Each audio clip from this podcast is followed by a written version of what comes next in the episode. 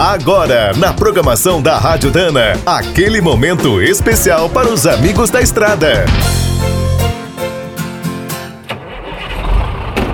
Está começando mais um minuto do caminhão. Fique por dentro das últimas notícias, histórias, dicas de manutenção e novas tecnologias.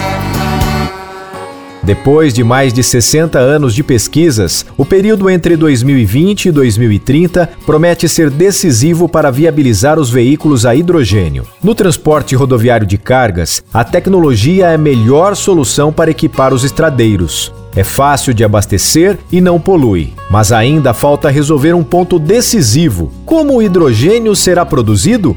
Se usarem petróleo ou carvão no processo, não adianta. A melhor maneira é tirar o gás direto da água, sem misturar produtos químicos e com uma fonte de energia eólica, solar ou hidroelétrica. Esse é o chamado hidrogênio verde, será o combustível do futuro. Os principais países do mundo estão de olho nesse mercado. O Brasil pode ser um grande fornecedor. Temos muitas hidrelétricas, centenas de parques eólicos e estamos crescendo na energia solar. Os cearenses querem sair na frente criaram um comitê especial para transformar o estado num grande produtor e exportador do gás. O projeto tem o apoio do governador, da Federação das Indústrias, da Universidade Federal e do Complexo Portuário do PECEM. Além de ser uma referência em energia eólica e solar, o Ceará também está investindo na geração de eletricidade pelas ondas do mar. Quer saber mais sobre o mundo dos pesados? Visite minutodocaminhão.com.br. Aqui todo dia tem novidade para você.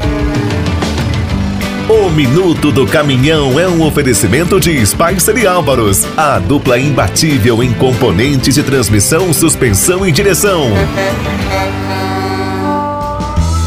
Quem é do trecho já sabe, para ficar bem informado, a Rádio Dana é sempre a melhor sintonia.